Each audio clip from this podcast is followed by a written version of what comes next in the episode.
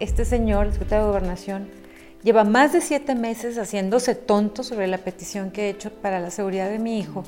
¿Por qué? Porque quieren intimidarme, porque el gobierno quiere que yo tenga miedo y quieren que deje de hablar y que deje de señalar. ¿Tú estás en el mecanismo? No. ¿No? ¿Te lo han ofrecido? No. ¿Tienes alguna protección del gobierno? Del gobierno no. Para mí no es un tema nuevo, es un tema que yo he venido señalando como periodista desde hace muchos años y ahora como senadora me toca ver el peor capítulo, el capítulo en el que el presidente López Obrador institucionaliza y protege a los, eh, a los capos del crimen organizado. En los templetes en Sonora yo hablaba contra la violencia y sobre la inseguridad. Y ahora que lo veo con todo lo que ha pasado, pienso, qué terrible que en esos templetes, con López Obrador, mientras yo hablaba contra el crimen organizado, él tenía pacto. A nosotros nos dispararon, digo nosotros porque iba mi chofer e iban dos escoltas siguiéndonos, los dos escoltas casi perdían, perdieron, casi perdían la vida, estuvieron muy, mm. muy graves, a punto de perder la vida. Y nos dispararon 22 tiros de noche a dos automóviles. Yo no iba en un carro blindado, iba en un Jetta. Y una bala que me iba a dar aquí pegó en la barra de contención de la puerta y se fue así. Otra me iba a dar en esta parte del tórax y quedó en el asiento de enfrente. Yo iba atrás, en el asiento de enfrente del copiloto. La impunidad la he vivido yo. El sufrimiento, la mortificación, la preocupación, la angustia de que tu vida no vale nada. Lo he vivido yo misma.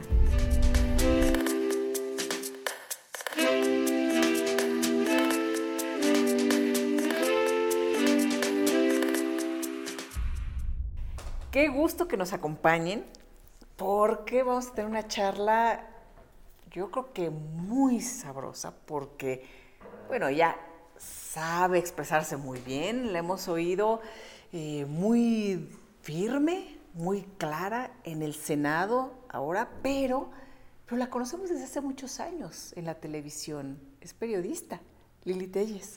Qué gusto. Gracias por acompañarnos. Gracias por invitarme. Esta es tu casa es la primera vez que me entrevistan en, esta casa, precisamente. Es muy raro que, sea una plática en, mi hogar. Muy bienvenida. yo lo agradezco y agradezco ahí para quienes nos ven y todo, porque sí es, es una casa muy linda. Gracias. Que representa además muchas cosas para ti. O sea, voy viendo sellos de Lili Telles y no solo eso, nos has platicado. Por ejemplo, ahorita, fuera del aire, eh, me enseñabas una colección muy linda que tienes por algo que representan tus raíces, que, es en donde viviste con tu padre de niña. Entonces hay en cada rinconcito algo tuyo muy importante. Sí, sí. Yo soy muy hogareña, Lisa. Me encanta estar en, mi casa, me encanta estar leyendo, eh, poner la mesa, me encanta, es mi hobby eh, también hacer arreglos florales. Soy muy, muy, muy de mi casa. Y muy de detalles y todo. Oye, y a ver, eh, platícame de, esto que me, que me mostraste y todo, de un lugar en donde, pues tú creciste y además en tu salón de clase me decías, veías el mar. O sea, Qué, privilegio y cómo te marca una niñez así. Bueno, tú naciste... Nací en, Hermosillo. En, Hermosillo.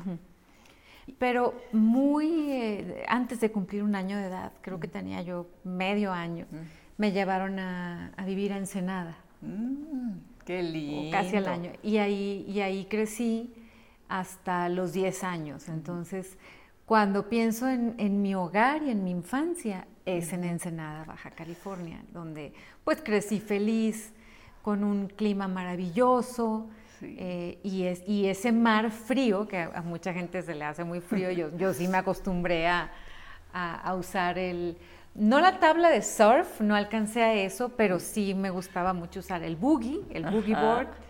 Y, y, pues son olas grandes, es un lugar muy bonito para surfear, para ir a pescar peces de profundidad.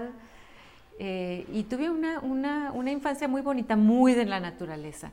Yo siempre he amado a los animales, entonces teníamos en el jardín, tuvimos desde patos australianos, palomas habaneras, siempre he tenido perros, yo no puedo vivir sin perros. ¿Tu padre qué hacía?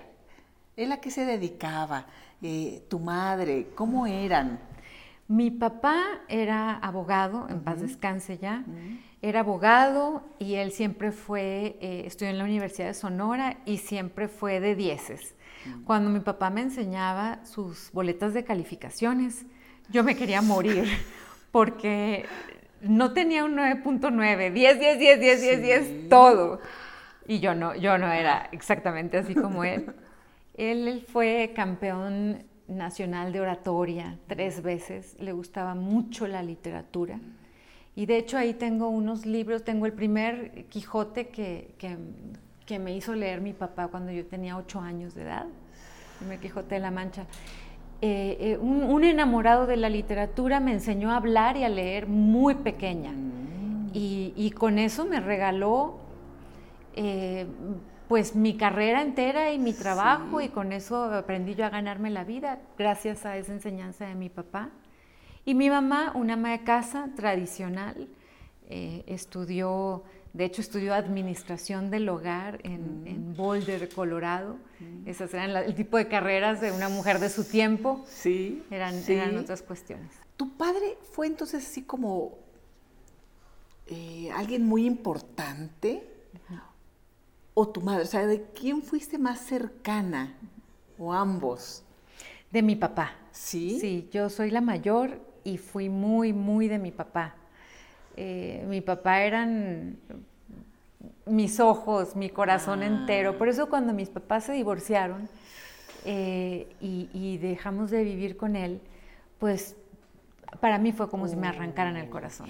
¿Qué edad tenías? Diez años. Muy diez años, sí. Y, sí, así sentí como que me arrancaron el corazón. Y, pero, pero siempre con ese gusto de mi padre por el lenguaje, la literatura, la escritura, eh, no, me acostumbró a, las cartas. Entonces, tengo mucha correspondencia todavía de mi papá, tengo cartas de él enmarcadas en mi recámara. ¿Te escribía y le escribía? Sí, sí, me escribía mm. cartas completas y, y, yo las esperaba, cada 15 días estábamos cartas entre Ensenada y la Ciudad de México. Y, también me escribía muchos telegramas, entonces me fue muy bonita la correspondencia con mi papá. Y después de mi papá, eh, viví con mis abuelos y mi abuelo también, fui muy, muy de mi abuelo, el, gran ejemplo y la gran, el amor, mi, corazón entero, mi abuelo paterno. ¿Paterno? Mi abuelo materno. Materno. Oye, y con ¿Tu papi viviste algún tiempo o, Con mi papá hasta los 10 años. Ah, y, después ya... De los 10 años en adelante con, mis ah, abuelos. ¿Y murió joven? mi papá murió muy joven, murió a ah. los 54 años, murió a mi edad, porque mi papá, eh, siendo él muy joven, se, le dejaron de funcionar los riñones. Él mm. tenía 32 años cuando pasó eso. Y en él se, llevó a cabo el octavo trasplante de riñón exitoso a nivel mundial. Se lo hizo el médico que fue prácticamente el que inventó los trasplantes, por llamarlo de alguna forma, un pionero de los trasplantes, un médico de Los Ángeles le hizo el trasplante en San Diego. Por eso crecimos en Ensenada, porque mi papá tenía que ah. estar pegado a San Diego eh, y en él se experimentaron muchos medicamentos para no rechazar los órganos. Mm. y le habían dado como máximo cinco años de vida y vivió mucho más. Fue un trasplante muy exitoso. Mm. Mm. ¿Qué, historias siempre detrás de, de personajes, de personalidades, de periodistas que a veces vemos en la tele y no, y no sabemos mucho más, ¿no, Lili? No sabemos mucho más de, quiénes son, qué han vivido, por qué piensan como piensan, eh, qué los ha forjado, ¿no? Y, hace un momento decíamos que es bien fácil la gente que etiqueta de pronto, ¿no? Sí. Tú dices, a mí me gusta una cosa, me gusta otra, y sobre eso ya te, etiquetaron, te clasificaron, hasta te psicoanalizaron. Sí, exactamente. pero tú te Te crucificaron. A ti te va muy bien y muy mal de todo, pero eres muy exitosa en las redes. O sea, eh, eh, eres una mujer polémica, ¿o no? Sí, desde niña. ¿Siempre? Sí, desde niña. Me acuerdo una vez que estaba yo en quinto de primaria y la maestra dijo, no te rías. ¿Qué dijiste tú, ver, ¿qué te dijo? Sí, sí. La maestra dijo, eh, todos escriban qué opinan de mí y no pongan sus nombres. Y yo escribí pues lo que pensaba de la maestra. Entonces escribí que me parecía muy injusta en, la forma de calificar. Y inocentemente creí que pues era cierto que no se iba a saber quién era yo le tomé la palabra. Y hice el ejercicio como debía de ser y la maestra se puso furiosa y, y sacó a todos los niños del salón excepto a mí y me regañó. Entonces, pues yo le dije, pues es que usted maestra dijo que hiciéramos esto, yo le obedecí, escribí la verdad, pues se enojó. Entonces, eh, pues sí, decir la verdad provoca a veces malestares. Eres muy directa, muy clara. Sí. Y a veces la gente no es muy directa, muy clara y miente mucho también, hay de todo. Entonces de pronto cuando tú dices, pues es que es así y se te vienen encima. Tú estuviste primero en el gobierno, formaste parte de, después decides y dices, no voy a estar aquí, te separas, y eso también ha provocado, pues que recibas muchos mensajes diciendo estoy contigo y muchos mensajes incluso de odio. ¿Te va peor siendo mujer en estas circunstancias? Pues mira, por, por lo de ser mujer, pues siempre, porque eh, pues en México hay una cultura muy machista. Pero yo no hago caso a los, a los machistas. Es más, procuro ni perder tiempo con, mm. algún machista. Yo los anulo, los hago a un lado y procuro no perder tiempo ahí. No, no, es un... Y el ataque por ser mujer, pues por ejemplo, eh, lo que se refiere a la sexualidad, eh, ah. es, en, eso en particular es, muy chistoso. Y yo digo, pues sí, chistoso. Pues, eh, por ejemplo, si es un, hombre, un político, no le dicen que, tiene una eh, muy mala pareja, una muy mala vida íntima, cuando, cuando, están enojados con él. Y a las mujeres se nos ataca desde que estás en tu periodo o es la menopausia o no o eres solterona, ese tipo de cuestiones que no vienen al caso. Eso es loca, ¿no? O sea, es e, eso es algo como muy claro que siempre dicen sobre las mujeres, ¿no? Es que está loca. ¿no? es, una, es una forma de descalificar en automático y muy normalizada. O asociado a la prostitución. Ah, bueno, sí, todo, el tema todo ese tipo de, cuestiones. Sí, sí, sí. Yo no les doy ninguna importancia, a mí no me hacen mella en lo más mínimo quien, quien utiliza ese tipo de, de, argumentos para denostar, pues no merece ni que lo voltee a ver ni que le preste atención. A mí no me gusta mucho hablar del tema de la mujer porque me interesa más poner el ejemplo, mm. más que palabras poner el ejemplo. Yo nunca he tenido limitaciones, ni miedos, ni nada por el estilo por ser mujer. No me considero una presa, yo me considero una depredadora mm. y no, en el buen sentido, quiero decir no una víctima, sino yo procuro estar más bien al ataque, no a la defensiva, sino al ataque. Y es una cuestión que, me inculcó mi papá y mi abuelo desde niña en el sentido de que yo valgo por lo que soy como ser humano, para empezar. Entonces, no, no permito distraerme con ataques absurdos y estúpidos. Ahora en el, en el Senado has tenido posicionamientos muy firmes, muy fuertes. Y muchos dicen que valiente porque has señalado algunas eh, observaciones que ya empezaron a hacer otros, no nada más tú públicamente, públicamente, porque en los cafecitos y debajo del agua todo el mundo dice muchas cosas que después en público no dicen. Sí. Pero tú públicamente has puesto el dedo sobre la llaga eh, en temas tan dolorosos en este país como es el crimen y el crimen organizado que ha invadido todas las esferas, pues lo, vemos en el día a día, como periodistas tenemos que registrar lo que pasa en este país.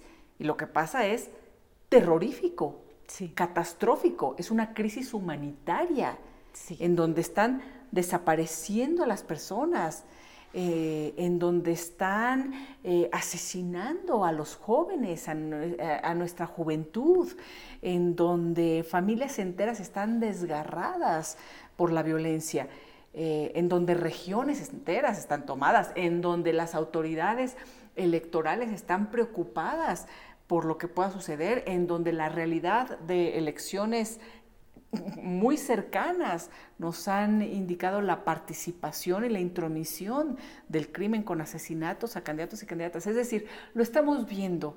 Lili, tú lo dijiste y lo dijiste incluso en frente del secretario de la Defensa, cuando fue. Eh, ¿Te ha expuesto más? ¿Has tenido que tomar medidas de seguridad al respecto? ¿Qué te han dicho tus colegas a favor o en contra? Oye, qué bien lo estás mencionando en el sentido como lo acabas de manifestar, crisis humanitaria. Mm. Estoy totalmente de acuerdo y si me permites voy a usar esa expresión para, para mi trabajo en el Senado, porque coincido contigo, es una crisis humanitaria esta de, de, la inseguridad que estamos viviendo.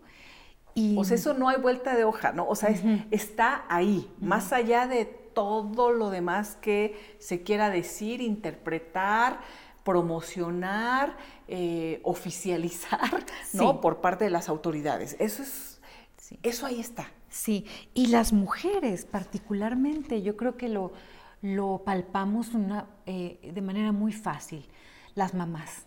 Mm.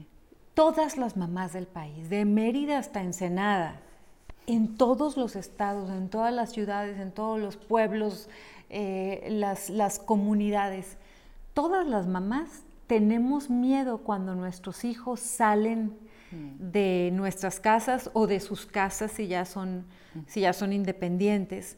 Hablo de las mamás que tenemos a nuestros hijos, gracias a Dios, vivos y bien, pero están todas las otras mamás, que es todo un mundo y una crisis espantosa de las que están buscando a sus hijos desaparecidos, que ahí hay una crisis humanitaria terrible. México convertido en un cementerio eh, de, personas que sin nombre, sin rostros, pero que son hijos de una, de una madre que los sufre minuto a minuto. Entonces, este tipo de, de crisis en la que estamos sufriendo los ciudadanos mexicanos, es cierto que viene de atrás y que hace mucho tiempo y conocemos las causas en eso ya todos, todos lo sabemos. Por eso muchos votamos por López Obrador, para que cambiara esta situación y para que tuviéramos paz. Y en lugar de tener paz, tenemos más violencia en el sexenio de López Obrador, en lo que va de este mm. sexenio. Entonces, es un tema que a mí en lo particular me llega, me interesa, lo sufro y en eso he puesto el dedo en la llaga, sí. Y he tenido que tomar medidas para cuidarme, eh, a mi familia y a mí, sí. Y también he señalado cómo el mismo gobierno no me ha brindado las medidas de protección que le he pedido para mi hijo. Mm. Eh, y justo estaba escuchando hoy al secretario de Gobernación, mm. Adán Augusto López, negando que él había proferido unas amenazas eh, y argumentando que su tono de voz era tal que era incapaz de, proferir amenazas. Y me quedé pensando, pero sí, ¿qué tiene que ver el tono de voz? Me acuerdo que en la película del padrino, Don Corleone hablaba así muy suavecito, pero era, era Don Corleone y no tenía escrúpulos. Y me llamó la atención porque estaba pensando, este señor, el secretario de Gobernación, lleva más de siete meses haciéndose tonto sobre la petición que he hecho para la seguridad de mi hijo. ¿Por qué? porque quieren intimidarme, porque el gobierno quiere que yo tenga miedo y quieren que deje de hablar y que deje de señalar. ¿Tú estás en el mecanismo? No. ¿No? ¿Te lo han ofrecido? No. ¿Tienes alguna protección del gobierno? Del gobierno no. No. Y por eso digo, yo estuve, tres oficios le mandé a Dan Augusto López. ¿Para ti, tu hijo o solo para ti? Para mi hijo nada más. porque es menor de edad ah. y porque el presidente de la República en una mañanera estuvo diciendo cosas de mí falsas y por eso hubo amenazas contra mi hijo. Pero hace más de siete mm. meses y terminó eh, Adán Augusto enviando la petición a, a, la Secretaria de Seguridad Pública, a la que yo exhibí en el Senado de la República y de hecho le entregué el libro del padrino para que lo leyeran, para ver si les cae el 20, en el sentido de que quien hace tratos con la mafia no sale bien. Y este gobierno es tan torpe y tan soberbio al mismo tiempo que creyeron que con sus tratos con la mafia iban a poder controlar eh, la cuestión, eh, controlar su acuerdo y evidentemente no es así.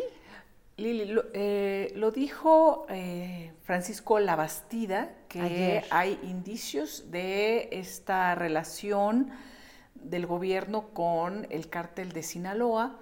el mismo día lo dice Porfirio Muñoz Ledo en Copal, en donde indica que hay una mm, colusión, una relación del gobierno con el crimen organizado.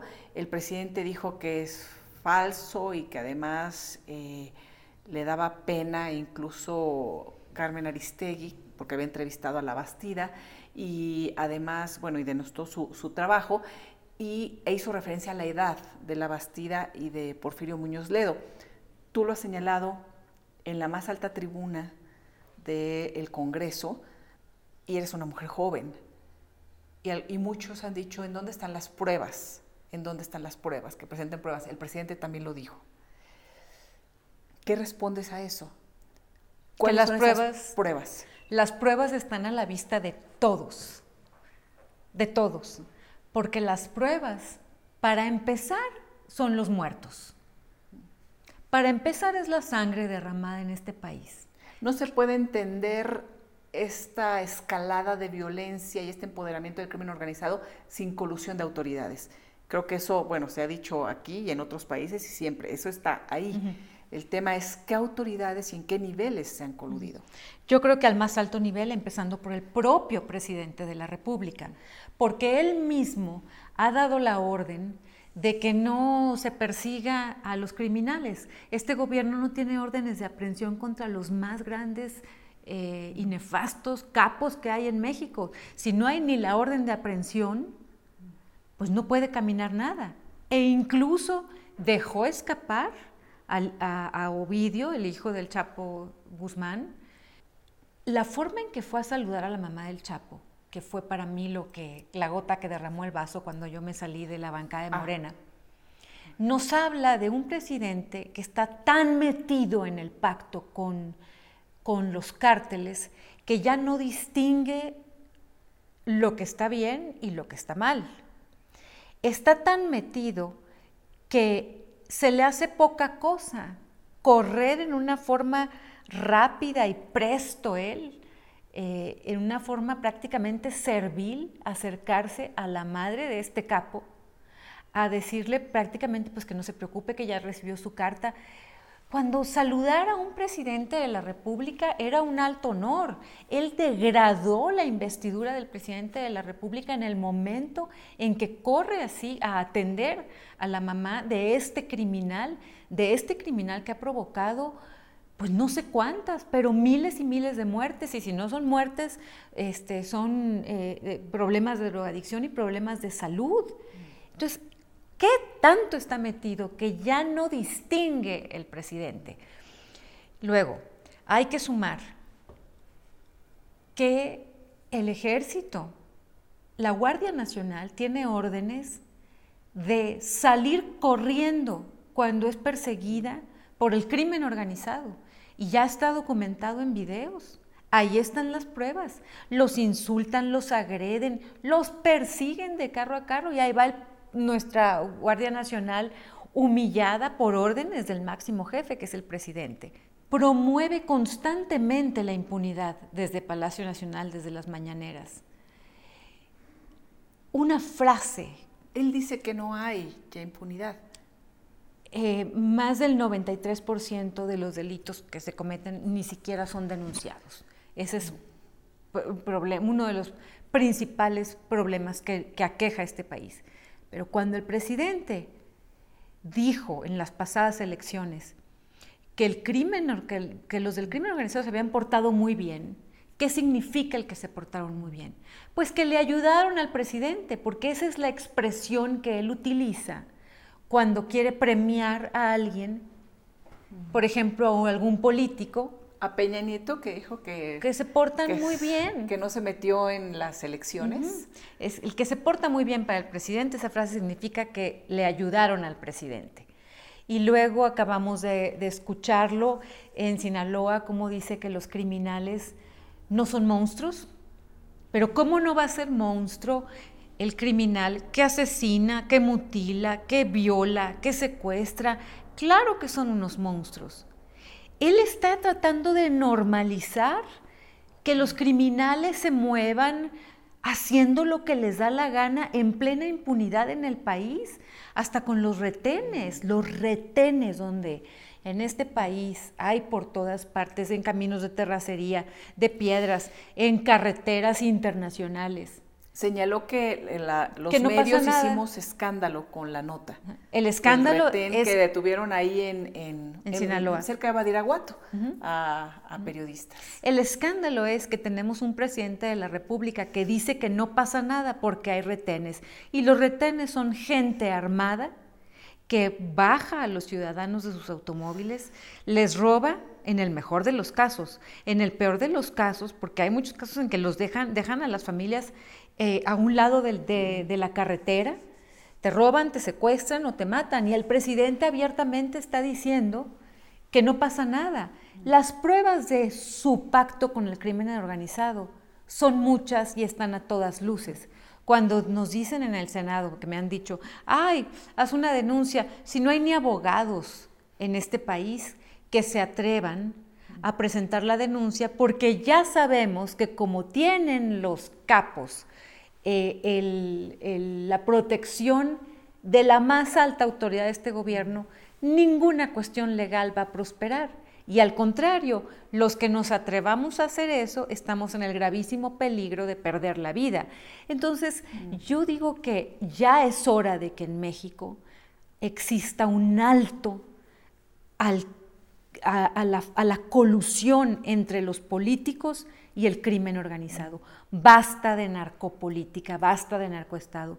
Tiene que, tenemos que tomar fondo, tiene que haber un hasta aquí, Elisa. Y creo que empieza por empezar a denunciarlo y a decirlo con todas sus letras, que el presidente está mintiendo y que los ciudadanos sabemos que los capos están protegidos. Para muestra un botón, se mueven con toda libertad por el país. Hay territorios en nuestro país que son dominados por los cárteles, donde la Guardia Nacional ni siquiera entra y si entran salen corriendo. ¿Te han dicho algunos compañeros del PAN o excompañeros de Morena que tengas contacto de Lili, bájale, tranquila, no? ¿Recibes esos mensajes? Sí, sí me han dicho que, tenga cuidado y que tenga cuidado al señalar esto. Yo empecé a señalar este tipo de cuestiones hace muchos años, cuando tenía 28 años. Y ya tengo 54, hablo de hace hice unos reportajes, hice los primeros reportajes sobre narcotraficantes en, televisión nacional abierta, en TV Azteca. Así es. Esa fue la primera vez que se presentó mm. porque en aquel entonces era un tabú. Sí había publicaciones que hablaban de ello. Por ejemplo, don Jesús Blancornelas, en paz descanse, en el periódico Z de Tijuana. Pero en televisión nacional abierta eh, era un tabú, estamos hablando de otros tiempos, no había redes, no era el mundo digital. Y a mí me parecía siempre increíble cómo se hace tonto el gobierno y deja actuar así a los, eh, al, crimen organizado. Entonces, para mí no es un tema nuevo, es un tema que yo he venido señalando como periodista desde hace muchos años y ahora como senadora me toca ver el peor capítulo, el capítulo en el que el presidente López Obrador institucionaliza y protege a los, eh, a, los capos del crimen organizado. ¿Cómo fue tu proceso, primero, de contacto con eh, el gobierno de Andrés Manuel López Obrador? Eh, ¿Por qué te integras y después este momento de ruptura? ¿Quién te habla primero? ¿Cómo, cómo se da eso? Lili, ¿en qué momento decides si voy a la política? Siendo periodista de muchos, muchos, muchos años, muy conocida, y dices, voy. Pues fue, fue un proceso largo. Em, me habló a mi celular Andrés Manuel López Obrador, sin que él y yo no éramos amigos. vaya, nos conocíamos pues porque hemos sido personas que hemos estado en la escena pública, él, como político y yo como periodista durante muchos años. Entonces me habló a mi celular y me pidió que, escuchara su mensaje. Su mensaje era eh, proponerme eh, que yo aceptara una candidatura para pelear por el Senado de, de mi estado, de Sonora, no una plurinominal. Por eso yo sostengo cada rato, a mí no me regaló nada el presidente López Obrador, a mí no me regaló una plurinominal, a mí me invitó a pelear mm. para que él pudiera tener más votos en Sonora, mm. pelear por la senaduría. Y esto fue más o menos un septiembre del 2017, como a finales de septiembre, septiembre del 17, y yo pues dije que no. Y fue un proceso de septiembre a diciembre en el que a través de Alfonso Durazo me estuvo insistiendo mucho.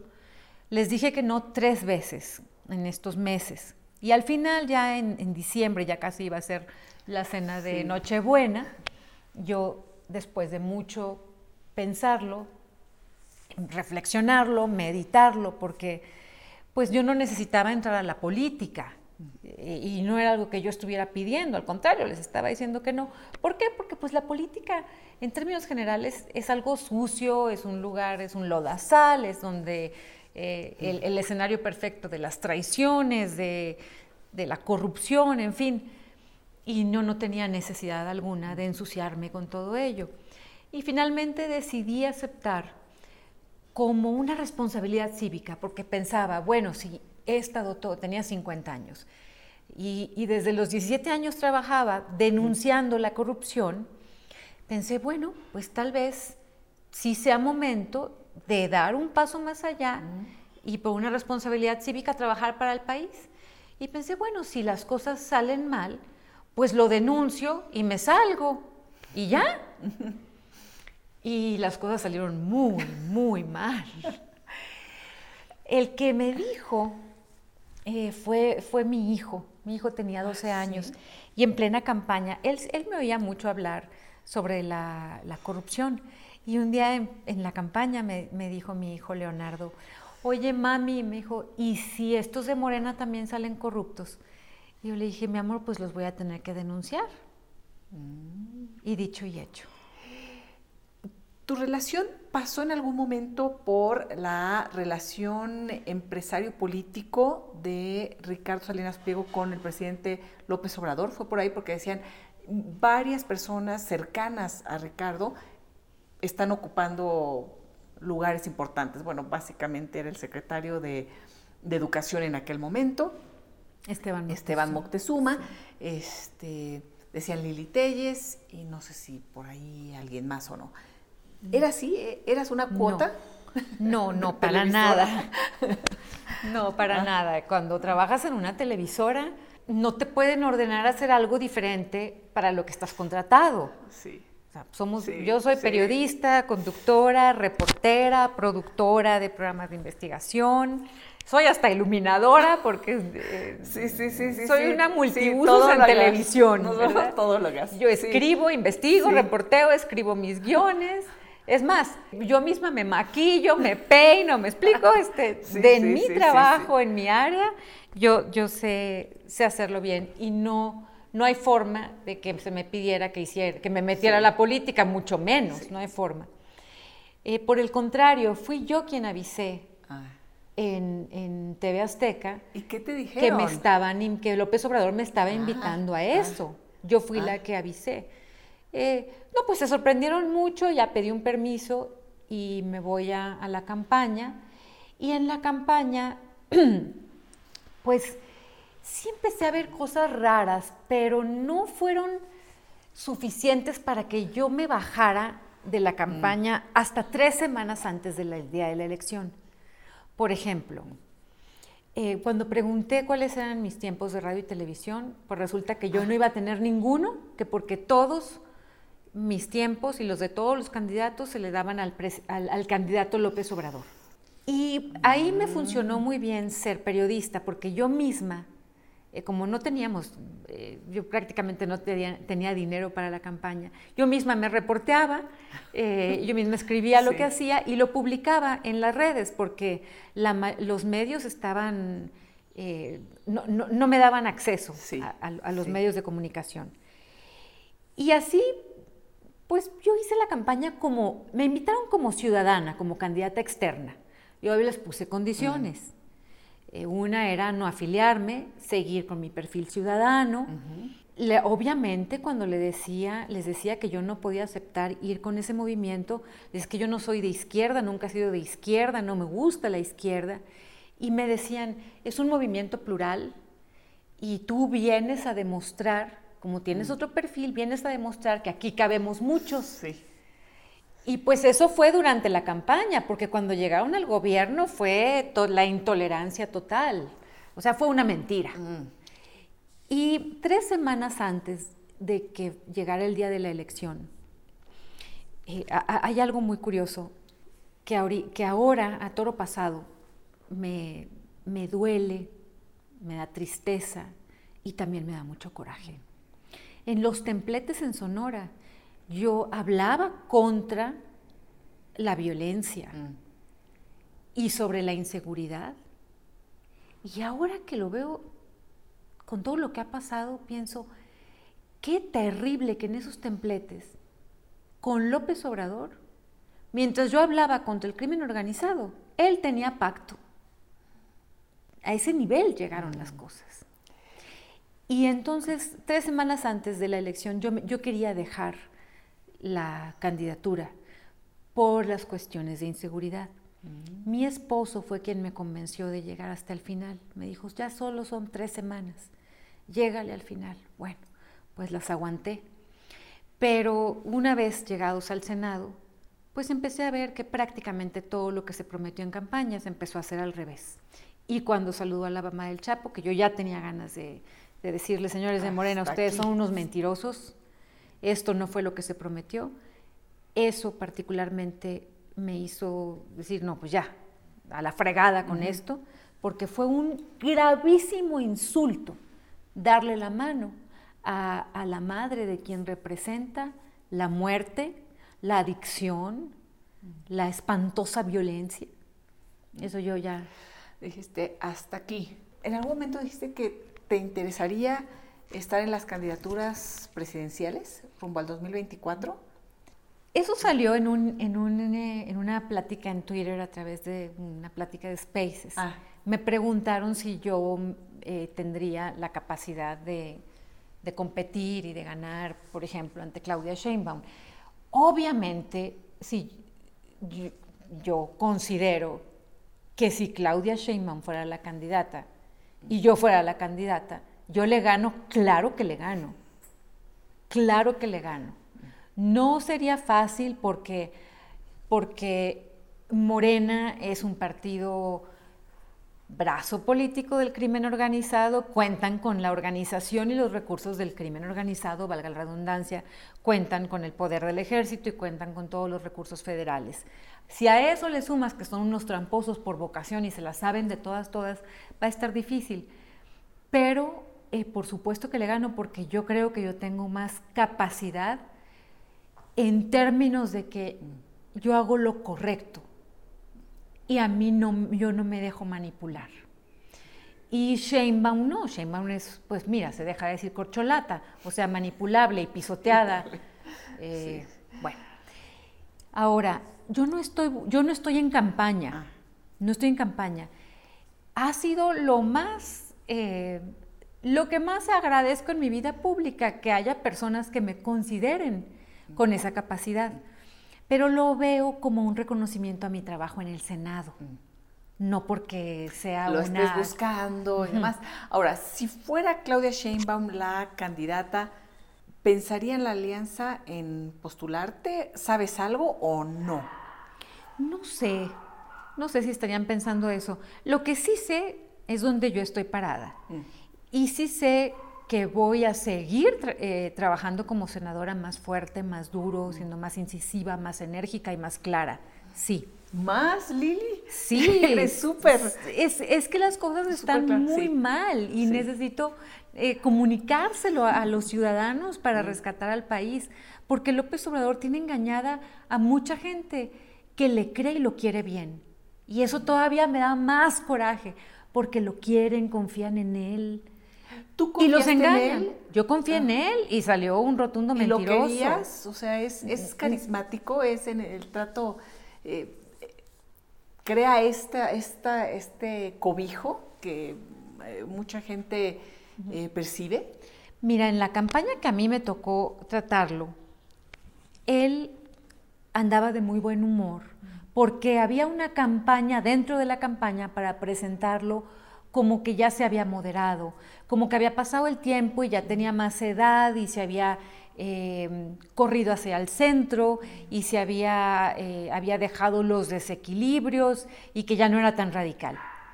En esa, en esa imagen que nos presentaron fue en lo que creímos, la mayoría.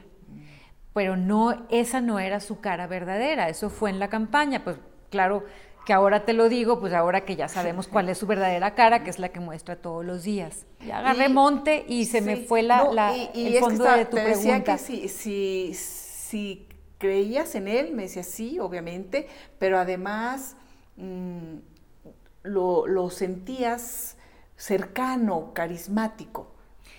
Sí, en esa campaña sí, mm. porque te digo, yo creo que tuvo un muy buen equipo de asesores mm que le han de haber dicho seguramente, si te muestras como eres, iracundo, eh, autoritario, etcétera, etcétera, pues vas a volver a perder. Entonces se mostró diferente, hacía bromas, se reía, pero finalmente lo que más prendía de él en los eventos, y esto me consta, porque estuve en los templetes, me consta, lo que más prendía de él, como hasta la fecha, es apelar al odio y al rencor. Es cuando más le aplauden, es cuando él promueve el odio y el rencor hacia, eh, hacia los poderosos. Pero desgraciadamente no promueve el odio contra los poderosos malos, como son los líderes de los cárteles, los líderes de las organizaciones criminales que se dedican desde la trata de personas hasta la trata, en fin sino contra científicos, empresarios, en fin. Pero lo que a él le funciona, cuando dicen que es un genio político, yo no estoy, cuando dicen que es un genio de la comunicación política, estoy en desacuerdo. Porque si lo fuera, habría ganado la presidencia hace mucho tiempo. Creo más bien que lo que le ayudó fue el hartazgo que sentíamos todos ante la corrupción y ese discurso que apela a los peores sentimientos, hacia el odio, hacia el rencor y hacia el ánimo vindicativo, hacia la venganza. Eh, es un líder barato el que construye sobre el odio y el que construye sobre la división, y es en eso en lo que él es experto. Has crecido mucho, Lili, en, eh, eh, ahora en la política ¿no? Pero eh, pues ya llevabas un camino muy largo en, el periodismo. ¿Regresarás? ¿O nunca has dejado de ser periodista? O sea, nunca he dejado de ser periodista. sí, eso, ¿no? Ya es algo... Fíjate, Elisa, que cuando estaba en la campaña para el Senado pensaba, ay, cómo me dan ganas de estudiar eh, derecho para hacer un mejor papel. Sin embargo, por el tipo de gobierno en el que estamos, lo que me ha resultado muy bueno es ser periodista, porque el periodista investiga, pregunta y denuncia. ¿Hay que hacer esas denuncias o con expresarlo en el Senado? ¿Cómo, cómo mover cosas? Bueno, tengo denunciado a López Gatel por negligencia Sí. Eh, es, brutal. en la Fiscalía General de la República. En la Fiscalía General de la República. Yo quiero que quede registro histórico de lo que hice en, estas denuncias. También, bueno, luego, luego conocí del caso de corrupción en Segalmex, estaba yo todavía en la banca de Morena y también mm. denuncié. Pero el proceso más importante que inicié fue para que se destituya al propio titular de la Fiscalía General de la República, a Gertz Manero. Y ese proceso ya lo inicié, se inicia en Cámara de Diputados ante el abuso de poder que cometió con la señora Cuevas, que tuvo en la cárcel siendo inocente. Eso se hizo en el Congreso. Eso yo ya lo hice en el Congreso, pero los de Morena lo tienen, lo tienen parado, por supuesto, y los abusos de, y la forma en que se mueve el, fiscal Gertz Manero, pues es lo que todos nos preguntamos, ¿qué le conocerá al presidente López Obrador que estamos en el desamparo total? Fíjate, Lisa, hay, hay una expresión de López Obrador que ha pasado desapercibida y yo creo que es una de las más graves aunada a las que te comentaba sobre la inseguridad. Eh, y lo dijo en Sonora también, en el sur de Sonora. Le preguntaban los reporteros en un chacaleo, porque es, el término, eh, en una entrevista, en entrevistas banqueteras, le preguntaban sobre unos eh, amparos de unos agricultores del sur de Sonora. Y el presidente contestó lo siguiente. Dijo, él dijo, le voy a decir a la Corte que deseche los amparos. Eso es gravísimo, es gravísimo y pasó desapercibido o no se le dio más eh, importancia, no trascendió porque estaba el escándalo de lo que él estaba haciendo contra Carlos Loret de Mola, nuestro colega. Pero el amparo yo no siendo abogado, sé que el amparo es lo más importante que tenemos los ciudadanos para defendernos de los actos de injusticia del gobierno. y, si el y si el presidente dice, le voy a decir a la Corte, con esa, con esa frivolidad, como si fuera la Corte, lo voy a decir en inglés, su office boy, casi, casi, casi, casi su conserje, les voy a decir que deseche, nos deja en la más completa indefensión y él se coloca como un rey, como un monarca, y a nosotros los ciudadanos nos deja como súbditos. No es la primera vez, Lili, que recibes amenazas, mm, ahora terrible y, aunado al tema de amenazas contra, contra tu hijo, eh, pero has vivido cosas muy fuertes.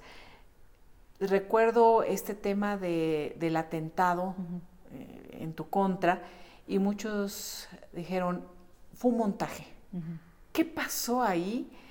¿Estabas haciendo las investigaciones de Del Villar en aquel entonces? No, no recuerdo cuál era el contexto exacto o si tuvo algo que ver o estaba vinculado ese momento con la investigación que estabas haciendo.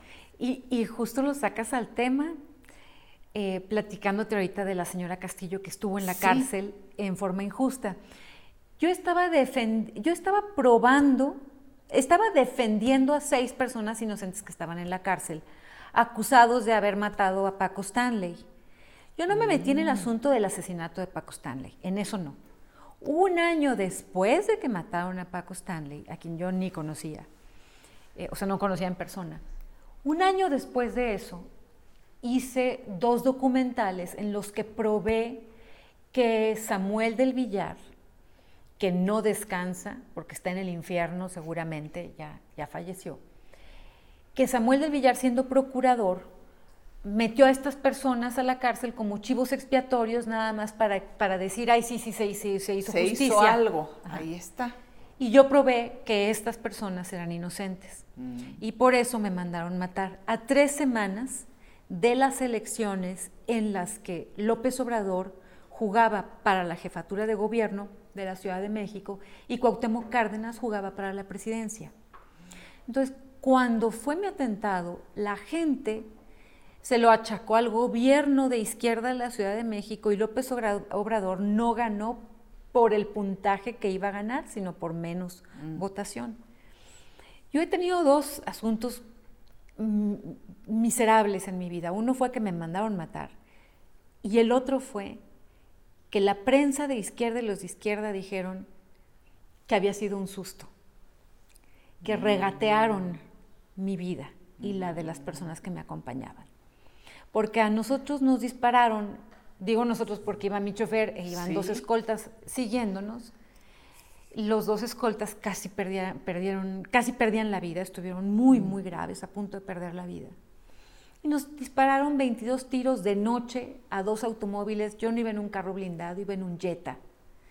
Y una bala que me iba a dar aquí pegó en la barra de contención de la puerta y se fue así. Otra me iba a dar en esta parte del tórax y quedó en el asiento de enfrente. Yo iba atrás, en el asiento de enfrente del copiloto. En fin, yo estoy viva de milagro. ¿Y cuando... ¿Salías de dónde, Lili? Nada más, eh, era, ¿era de noche? ¿En dónde ibas exactamente? Yo había terminado mi noticiario en TV Azteca. Vivía en Polanco y pues di la vuelta sobre el ah. en, en Boulevard de la Luz y Periférico en el mismo lugar en el que regresaba todas las noches. O sea, yo era un blanco realmente muy fácil, estaba en vivo. estaban esperando. Nos estaban esperando. Y nos estaban esperando justo donde teníamos que hacer alto para incorporarnos a la lateral que a la vez nos iba a llevar al periférico.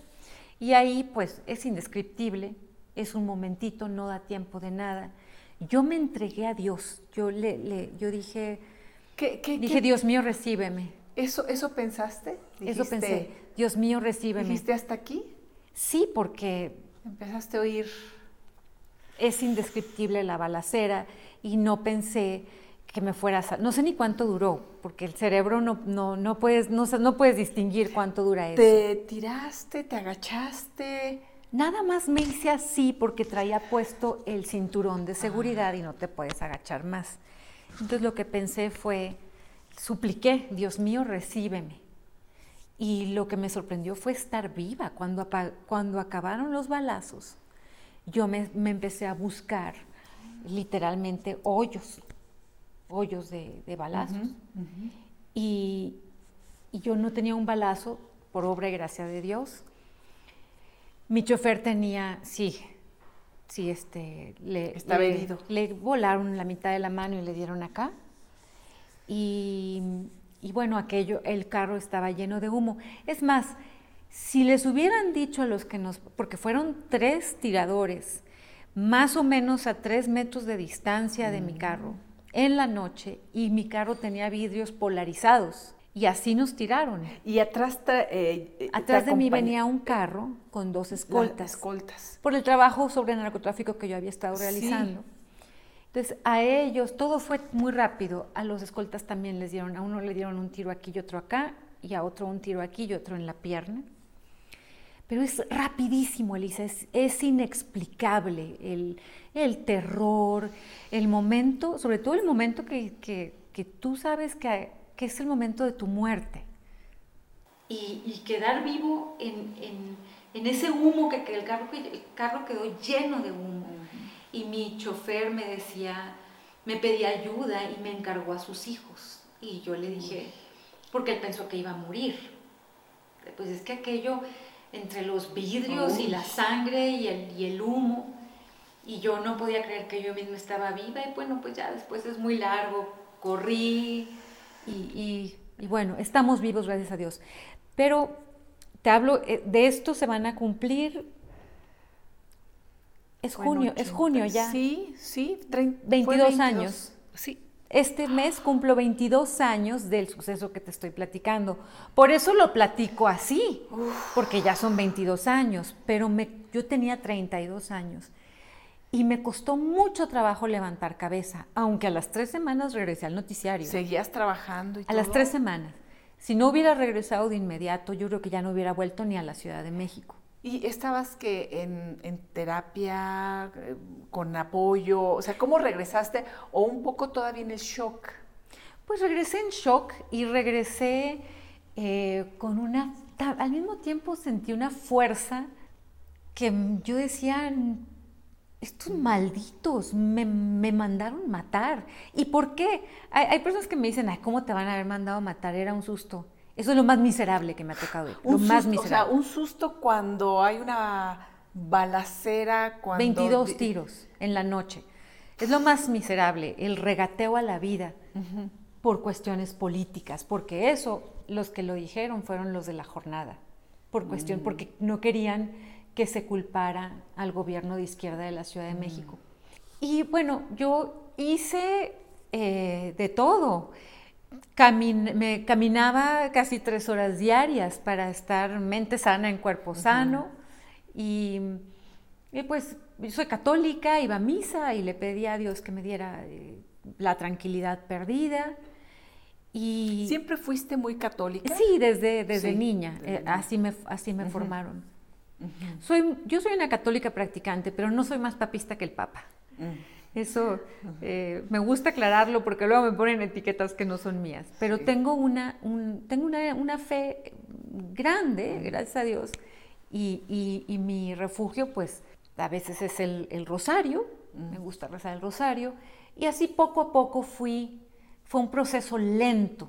Mm, duré como un año, tomé terapia, por supuesto, tomé una terapia con un, con un psiquiatra y fui levantando cabeza poco a poco hasta que volví a hacer mi trabajo, porque yo no quería, si ya me habían robado la tranquilidad, y, eh, yo no le iba a dar más a los malditos que me mandaron matar. ¿Quién, ¿Quién lo hizo? ¿Quién te mandó matar? Pues no sé hasta la fecha. Dos años después de la balacera, atraparon a una banda en el Estado de México, una banda de secuestradores y asesinos, y se dieron cuenta que, que uno de sus casos había sido el mío. Entonces los que me dispararon terminaron en la cárcel dos años después. No, no terminaron en la cárcel por mi asunto, sino porque tenían otros, ah. em, otros delitos. Pero eran sicarios. Eran sicarios. O sea, el autor intelectual nunca Ese no sé quién fue pero em, una lección, para mí la lección más importante es, eh, en este país te mandan matar porque vas a quedar impune, porque no te van a atrapar. Y es muy barato. En cuestión de dinero es baratísimo. Y así es como mucha gente pues ha perdido la vida y, y no... Fíjate, Lisa, durante 19 eh, años, pedí acceso a mi expediente y no me lo daban. Hasta que fui senadora de la República pude tener acceso a mi expediente. ¿Hasta ahora? Sí. sí. ¿Regresaste a ese momento para decir... Solo como senadora, yo misma, porque pues yo pedía y solicitaba... siendo víctima, no, me daban tienes acceso. a tu expediente? No me daban acceso. Ya, ya que fui senadora, ah. dije, pues voy a aprovechar y voy a exigir el acceso a mi expediente. Y entonces lo he empezado a leer porque yo quiero saber quién fue el autor intelectual. Mm. ¿Has descubierto algo ahorita en esta lectura? No. Fíjate que descubrí, descubrí algo que me, que me movió mucho. Me movió el tapete, como mm. decimos coloquialmente, me movió el corazón. Descubrí una foto en el expediente, una foto del casquillo que quedó, de, perdón, de la bala que quedó. ¿La de aquí? La que me iba a dar aquí, ahí está la foto, ahí está la bala en, el, en la puerta. Mm. Y, otras fotos, ¿no? De, de, hoyos, cómo quedaron en, en, los mm. asientos y en el carro. Y, lo estoy haciendo yo porque pues, pues, tuve muchos años pidiendo justicia, entonces yo misma estoy buscando respuesta porque quiero saber quién me mandó a matar. Pero lo que voy es a lo siguiente. Em, la impunidad la he vivido yo el sufrimiento, la mortificación, la preocupación, la angustia de que tu vida no vale nada. Lo he vivido yo misma. Y ese es un tema pendiente en nuestro país, es un tema que en lo particular me duele. Yo estoy viva para contarlo, como Blanco Ornelas también quedó vivo, él, un exgobernador de Chihuahua también quedó vivo y a él la bala se le alojó en el cráneo. Pero toda la gente que ha perdido la vida, todos los familiares de este país, que, no solo periodistas, sino de todos los ámbitos, que no hay justicia. Lili, es que cuando narras esto, lo que a veces no, pues no tenemos tan claro en, en esta sociedad es que cuando se encarcelan a inocentes, archivos expiatorios, a través de la tortura, cuando se siembran las pruebas, ¿no? Porque a veces dicen, ay, es que el debido proceso. No, no, no. Es que cuando eso sucede, se está tapando y encubriendo a los criminales, a los verdaderos criminales. Entonces, en este caso, pues, eh, qué terrible. Había personas inocentes acusadas del asesinato de Paco Stanley en prisión, sufres este atentado pero el tema es quiénes eran los verdaderos criminales y si tuvieron que ver con tu propio atentado.